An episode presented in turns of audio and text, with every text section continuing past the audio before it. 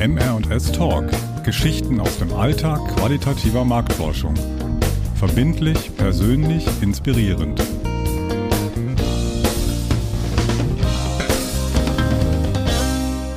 Let's talk about sex, baby. Let's talk about you and me. Let's talk about all the good things and the bad things that may be. Let's talk about sex. Na, habe ich Ihre Aufmerksamkeit? Gut. Musik gibt Inhalten mehr Aufmerksamkeit, Stimmen erzeugen Bilder und erzählen Geschichten auf ganz eigene Art. Falls Sie aber jetzt gedacht haben, es geht bei diesem Podcast um Sex, habe ich Sie aufs Glatteis geführt und quasi das Gegenteil von dem gemacht, was qualitative Marktforschung auszeichnet. Insights aus dem privaten und oder beruflichen Alltag der Zielgruppen professionell erheben, analysieren und zu verständlichen Berichten aufarbeiten. Diese Ergebnisse helfen dann den auftraggebenden Unternehmen, ihre Ideen und Innovationen in Produkte umzusetzen, die einen Unterschied im Leben und Arbeiten der Verbraucherinnen machen. Das ist es, was MR&S seit nunmehr 25 Jahren erfolgreich tut. Wir sind qualitative MarktforscherInnen aus Leidenschaft, verbindlich, persönlich und inspirierend. Mit diesem Podcast möchten wir Ihnen die Welt der qualitativen Marktforschung näher bringen. Auf unterhaltsame Weise können Sie teilhaben an den Herausforderungen unseres Alltags, bei der Konzeption einer Studie, bei der Durchführung und natürlich bei der Aufbereitung der Ergebnisse. Das Lesen von Fachartikeln war gestern. Hier kriegen Sie unsere Geschichten direkt aufs Ohr. Persönlich und inspirierend. Jede Episode unseres Podcasts ist einem Schwerpunktthema gewidmet. Auf welche Rubriken Sie sich dabei jeweils freuen dürfen, lernen Sie ganz schnell. Und bevor es losgeht, müssen wir uns natürlich erst noch vorstellen. Mein Name ist Petra Kemmerzell und ich bin zusammen mit Dirk Butterweg, dessen wunderbare Stimme Sie auch in den Jingles hören, die Inhaberin von MR&S. Für Episode 1 haben wir uns das Thema Adipositas vorgenommen. Und ich möchte das Wort hier gleich an meine liebe Kollegin Antje Schafranitz übergeben. Antje, magst du dich auch kurz vorstellen und uns sagen, was Adipositas ist, was wir wen und wann gefragt haben und was dabei rausgekommen ist? Gerne, Petra. Ich bin damals ja zufällig und per Quereinstieg in die Marktforschungsbranche gekommen und nun bereits seit einer halben Ewigkeit bei MRNS als qualitative Marktforscherin tätig. Starten wir nun unser Thema mit einem Blick ins Lexikon. Dort steht Adipositas, Substantiv weiblich. Und übersetzt wird es mit dem wenig charmanten Wort Fettleibigkeit. Die Deutsche Adipositas Gesellschaft drückt es auf ihrer Internetseite sachlicher aus.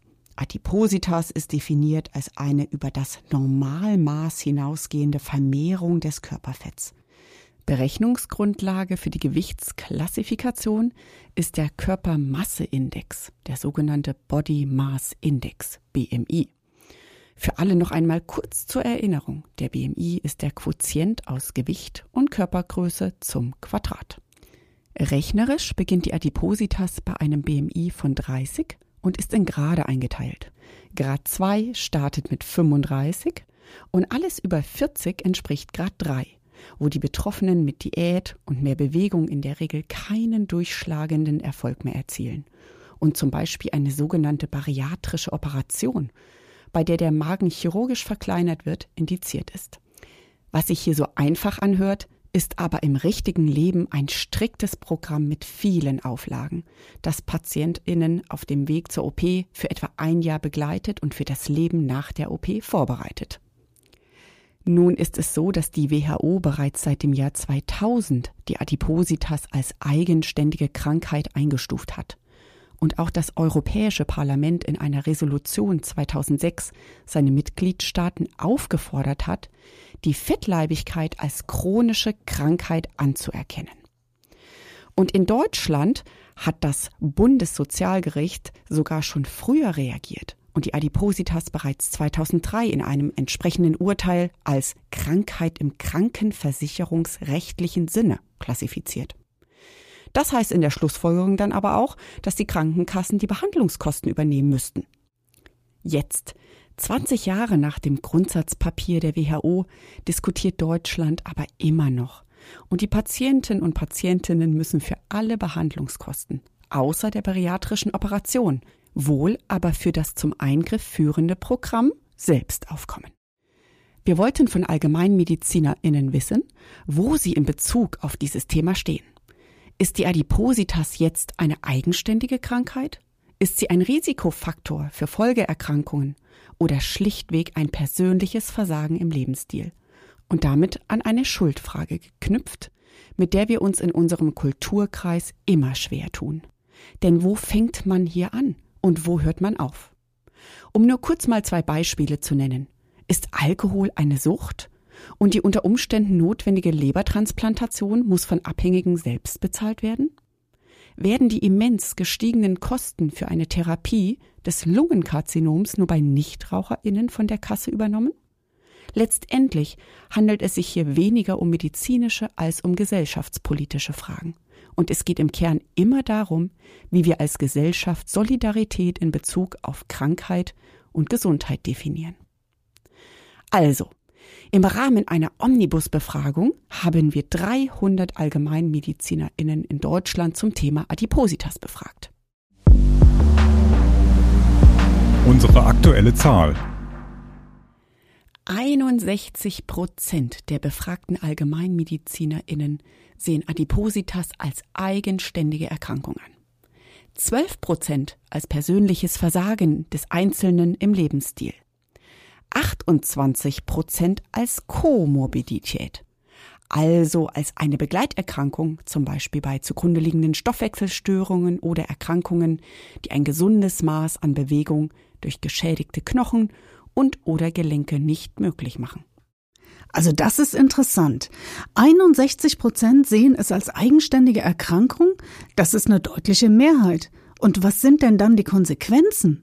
Also was haben Patientinnen von ihren Ärztinnen zu erwarten? Unser aktueller Ufreger. Nun, von den 300 befragten Ärztinnen sind trotz dieser eindeutigen Mehrheit nur 9% bereit, bei einem BMI ab 30 eine medikamentöse Therapie mit verschreibungspflichtigen Medikamenten zu verordnen. Und zwar unabhängig vom Leidensdruck und Komorbiditäten. Oh, nur 9%. Und was machen die anderen 81 Prozent? Naja, 11 Prozent geben offen und ehrlich zu, dass sie zu keinem Zeitpunkt, also nie, ein verschreibungspflichtiges Medikament gegen Adipositas verordnen würden. Hier sehen wir einen deutlichen Vorteil von Online-Befragungen. Die Erfahrung zeigt, dass die Befragten hier oftmals ehrliche antworten als zum Beispiel im persönlichen Gespräch. Stellen Sie sich hier nur einmal kurz folgende Situation vor. Sie sitzen im Teststudio und werden von einer korpulenten Moderatorin interviewt. Die fragt sie nach ihrer Bereitschaft, Medikamente gegen Fettleibigkeit zu verordnen. Ein großer Teil der Ärztinnen antwortet dann sozial erwünscht, insbesondere wenn er weiß, dass hinter der Scheibe die Verantwortlichen eines Pharmaunternehmens sitzen, das eben solche Medikamente erforscht, herstellt und vertreibt. Ja, das ist eine für uns Moderatorinnen natürlich gewohnte Situation und wir haben es gelernt, unsere Fragen so zu stellen, dass die Effekte dieses sozial erwünschten Antwortverhaltens so minimal wie möglich ausfallen. Nichtsdestotrotz gibt es diesen Effekt und für manche Themen bevorzuge ich auch die vermeintlich anonymeren Online-Befragungen. Vermeintlich anonym deshalb, weil man auch nach Jahren immer wieder erstaunt ist, wie offen und persönlich vor allem Patientinnen über intimste Vorgänge, wie zum Beispiel den Beutelwechsel bei einem künstlichen Darmausgang, zu sprechen bereit sind und davon sogar Videos drehen. Aber dazu vielleicht in einer anderen Episode mehr. Kommen wir zurück zu unserem Thema Adipositas. Also, neun Prozent der Befragten rezeptieren sozusagen bedingungslos, 11 Prozent gar nicht. Und der Rest? Nun ja, 27 Prozent der befragten Ärztinnen würden ihren Patientinnen zumindest bei hohem Leidensdruck ein Rezept für ein Medikament zur Gewichtsabnahme ausstellen. Wenn die Fettleibigkeit also psychosomatische Folgen hat, in die soziale Isolation führt oder gar eine manifeste Depression nach sich zieht, die entsprechend auch wieder therapiepflichtig werden könnte und 33 Prozent der Befragten würden nur dann ein Rezept ausstellen, wenn manifeste Komorbiditäten vorliegen. Nehmen wir da zum Beispiel mal den Diabetes. Hier wählen die Ärztinnen inzwischen ganz bewusst Medikamente, die auch eine Gewichtsabnahme begünstigen, wie zum Beispiel die modernen GLP-1-Inkretin-Mimetika, die neben einer Senkung des Blutzuckerspiegels die Magenentleerung verzögern und die Patientinnen damit schneller satt machen. Ja, und genau diese Medikamente, diese GLP-1-Inkretin-Mimetika, die gibt's ja inzwischen auch für Nicht-DiabetikerInnen. Das heißt, sie sind zum Zweck der Gewichtsabnahme allein zugelassen, dürfen also unabhängig von einem Diabetes verordnet werden. Um Verwechslungen zu vermeiden, bieten die Firmen diese Medikamente auch unter verschiedenen Handelsnamen an. Aber es gibt einen nicht unbeträchtlichen Haken für die Patientinnen. Liegt kein Diabetes vor, müssen die Kosten von den gesetzlich Versicherten aus eigener Tasche bezahlt werden und nur die Privatversicherten können mit ihrer Kasse über eine Erstattung verhandeln. Und da sprechen wir bei einem dieser Präparate von erheblichen Kosten, zum Beispiel von rund 2000 Euro im Monat. Genau. Und deshalb geben auch weitere 19 Prozent der Befragten an, dass sie solche Medikamente erst dann rezeptieren, wenn eine Kostenübernahme durch die Krankenkassen möglich ist. Ja, die Antworten der Ärztinnen zeigen also das gesamte Dilemma, in dem die Verordnerinnen stecken. Solange die Kosten für die Behandlung einer Volkskrankheit nicht von den Kassen übernommen werden, bleibt auch die Anerkennung als eigenständige Erkrankung ein zahnloser Tiger. Bei den Studien, die wir im Auftrag unserer Kunden durchführen, erleben wir diesen Konflikt auf vielfältige Weise. Beim Thema Adipositas kämpft die Pharmaindustrie gegen leicht zu instrumentalisierende Vorurteile. Zur Fettleibigkeit hat jeder und jede, vor allem auch der medizinische Laie, seine Meinung. Fassen wir uns doch mal selbst an die Nase.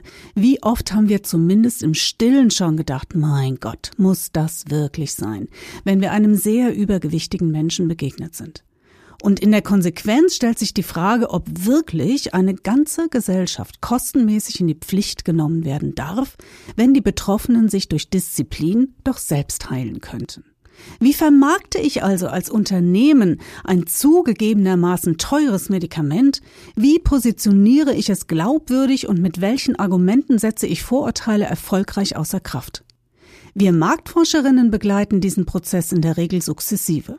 Wir decken Vorurteile auf, wir identifizieren medizinische und menschliche Bedürfnisse von Fachpersonal und Betroffenen, bringen durch projektive Techniken auch unterschwellige Einstellungen ans Licht und zeigen den Unternehmen auf, welche Hürden sie für ihr Medikament in welcher Zielgruppe und auf welchem Weg überwinden können. In der qualitativen Forschung ist dabei ein hohes Maß an Sensibilität gefragt. Ich möchte Ihnen dafür gerne nochmal ein Beispiel geben, nämlich die Erkrankung Fibromyalgie.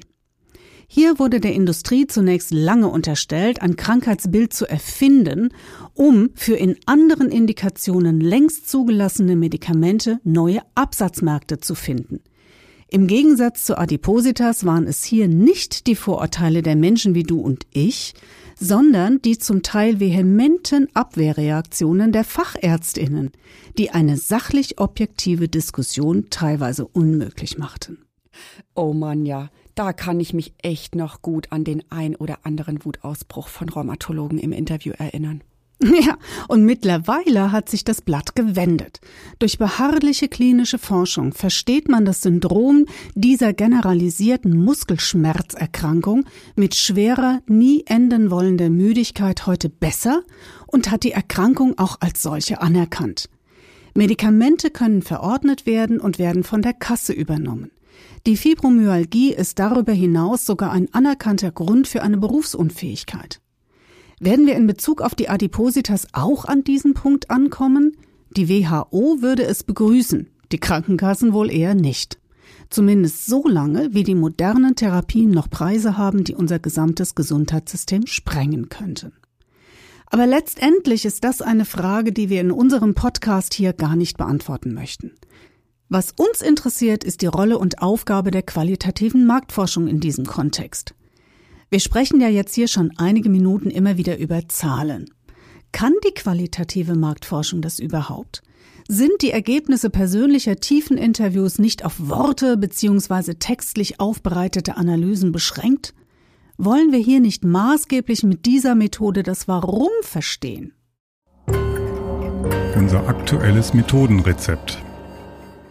Unsere Befragung der 300 Allgemeinmedizinerinnen zum Thema Adipositas war eine Omnibusbefragung. Das ist eine Mehrthemenbefragung, bei der eine bestimmte Zielgruppe von mehreren Auftraggebern zu verschiedenen Themen befragt wird. Als Auftraggeber bucht man die Anzahl der gewünschten Fragen und erhält die Antworten als Datensatz und Tabellenband mit verschiedenen Aufrissen. Das heißt, man schaut sich an, ob bestimmte Untergruppen einer Stichprobe ein anderes Antwortverhalten zeigen. In unserem Fall waren zum Beispiel Größe der Praxis, Einzel- oder Gemeinschaftspraxis, Geschlecht und Altersgruppe der Ärzte interessant. Klassischerweise gehört die Omnibus-Befragung damit zu den quantitativen Marktforschungstools, da wir Zahlen und Prozentangaben erhalten, aber nicht im direkten Gespräch mit der Zielperson die Beweggründe für die Antwort explorieren können. Das bringt uns zur offensichtlichen Frage. Ist eine solche Busbefragung überhaupt qualitativ zu analysieren? Welche zusätzlichen sekundären Quellen müssen wir nutzen, um quantitativ erhobene Daten um ein Warum zu bereichern? Und wie müssen wir solche Daten dann aufbereiten, um eine relevante Geschichte zu erzählen?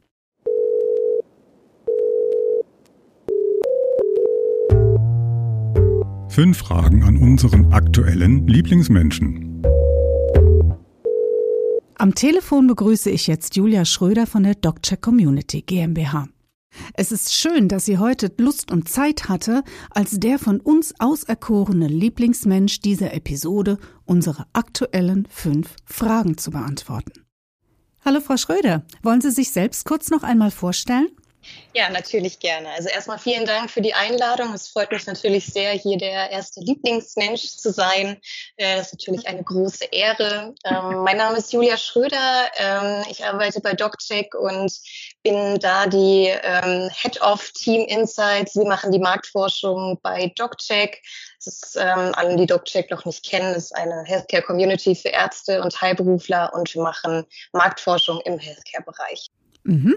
Und in dieser Verantwortung betreuen Sie ja auch den Medibus, über den wir unsere heutige Omnibus-Befragung haben laufen lassen dürfen.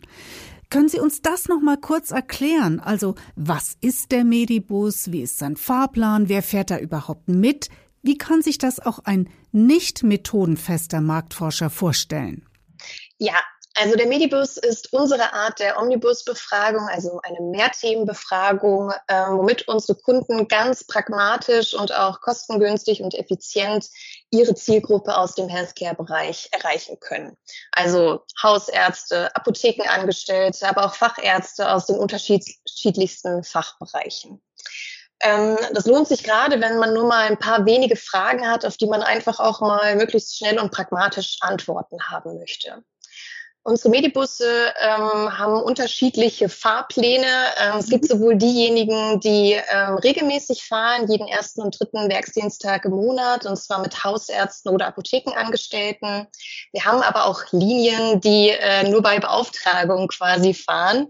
Heißt, ein Kunde steigt ein, dann ist das ein bisschen mehr wie so ein Sammeltaxi und äh, wir suchen dann nach weiteren Mitfahrern, die auch Fragen an diese Zielgruppe haben mhm. und ähm, genau veröffentlichen veröffentlicht dann, veröffentlichen diesen Fahrplan dann auf unserer Webseite oder auch über unseren Newsletter. Das heißt, wenn Sie kurz noch einmal ausführen könnten, mit welchem Ziel buchen Ihre Kunden den Medibus? Ja, also das ist tatsächlich von Kunde zu Kunde ganz unterschiedlich. Das kann davon reichen, dass man ähm, zum Beispiel für die Kommunikation mit HCPs aktuelle Trends auch ein bisschen antizipieren möchte und da auch einfach spannende Themen liefern zu können. Das kann aber auch eine Potenzialschätzung sein für neue Produkte oder ganz einfach Themen, die aktuell auch wichtig sind oder eben auch gerade im, ähm, im im Team diskutiert werden. Ähm, ja, und dadurch gibt sich, ergibt sich eine Vielzahl an Themen, was sowohl für uns super spannend mhm. ist, weil wir immer wieder neue Einblicke bekommen in die verschiedensten Bereiche, ähm, aber natürlich auch für unsere Panelisten super interessant ist, weil ihnen immer wieder äh, neue Themen angeboten werden, in die sie ihre Meinung, ihre Stimme einbringen können. Mhm. Und wie häufig, also wenn überhaupt, war denn unser heutiges Thema, also die Adipositas, schon einmal Teil Ihrer Mehrthemenbefragung und um welche Art von Fragen ging es dabei?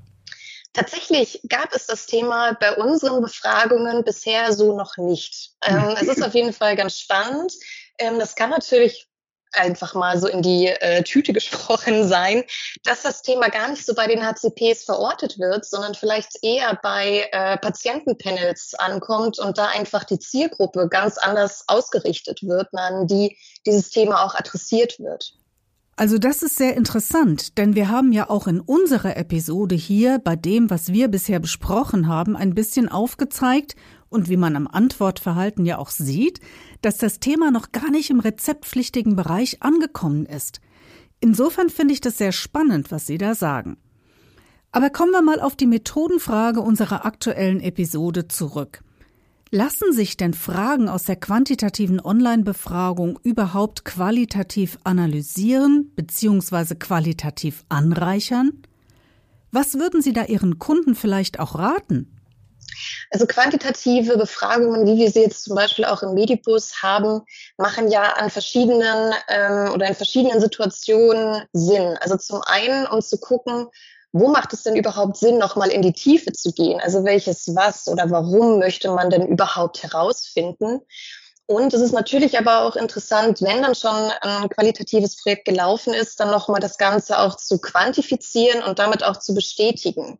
Also da braucht man nicht danach immer noch eine 20-minütige Befragung, sondern manchmal reichen da zwei, drei gut gestellte Fragen, und ähm, da freuen wir uns natürlich, wenn wir da auch unterstützen können und ähm, ja auch nochmal eine Basis einfach anreichern können. Super. Dann lassen Sie uns mit der fünften und letzten Frage dann bitte noch ein bisschen über die Zukunft sprechen. Also wo sehen Sie welche Zukunft für den Medibus in unserer modernen hybriden Marktforschung, die ja in der Beantwortung individueller Forschungsfragen viel, viel stärker als früher auch auf kluge Kombinationen sinnvoller Online- und Offline-Tools setzt und sich einfach auch immer weniger in alte Schubladen pressen lässt.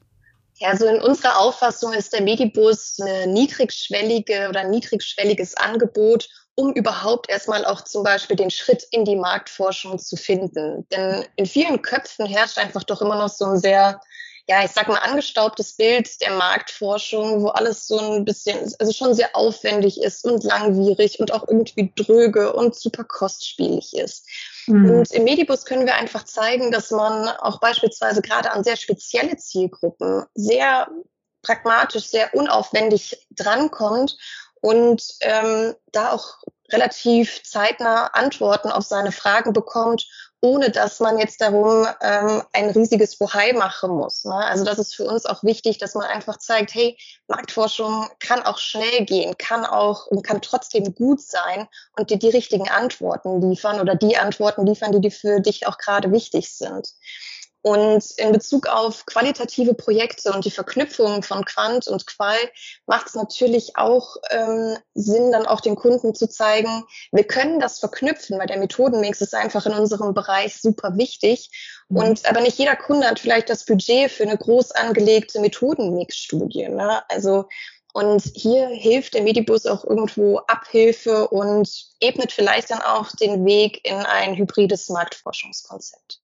Das ist in der Tat eine wunderbare Zukunft, die ich mir persönlich auch sehr gut vorstellen kann. Frau Schröder, ganz, ganz herzlichen Dank für den wertvollen Input und vor allen Dingen auch für die Gelegenheit, dass wir bei diesem Medibus mit unseren Fragen zur Adipositas mitfahren durften und dass wir hier die Chance hatten, dieses Thema mit Daten anzureichern, aber eben auch zeigen konnten, was Marktforschung mit ein paar, so wie Sie es gesagt haben, auch kleineren Fragen leisten kann – Diskussionen anstoßen, Diskussionen bereichern und insofern ganz, ganz herzlichen Dank. Ja, vielen Dank auch von meiner Seite. Es war super spannend und ich freue mich, wenn wir in Zukunft auch da wieder zusammenkommen können. Sehr gerne. Und sehr gerne darf ich Sie hoffentlich dann auch wieder als unseren aktuellen Lieblingsmenschen begrüßen. Ja, immer wieder gerne. sehr schön. Vielen, vielen Dank, Frau Schröder. Aus dem Nähkästchen geplaudert.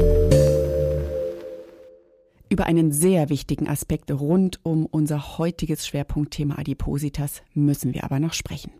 Egal auf welchem Weg wir Daten erhoben haben und mit welchem Methodenmix wir die Fragestellung unseres Kunden beantwortet haben, am Ende steht der Bericht.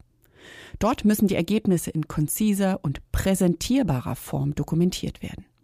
Zu diesem Thema werden wir bestimmt demnächst mal eine eigene Episode im Podcast machen.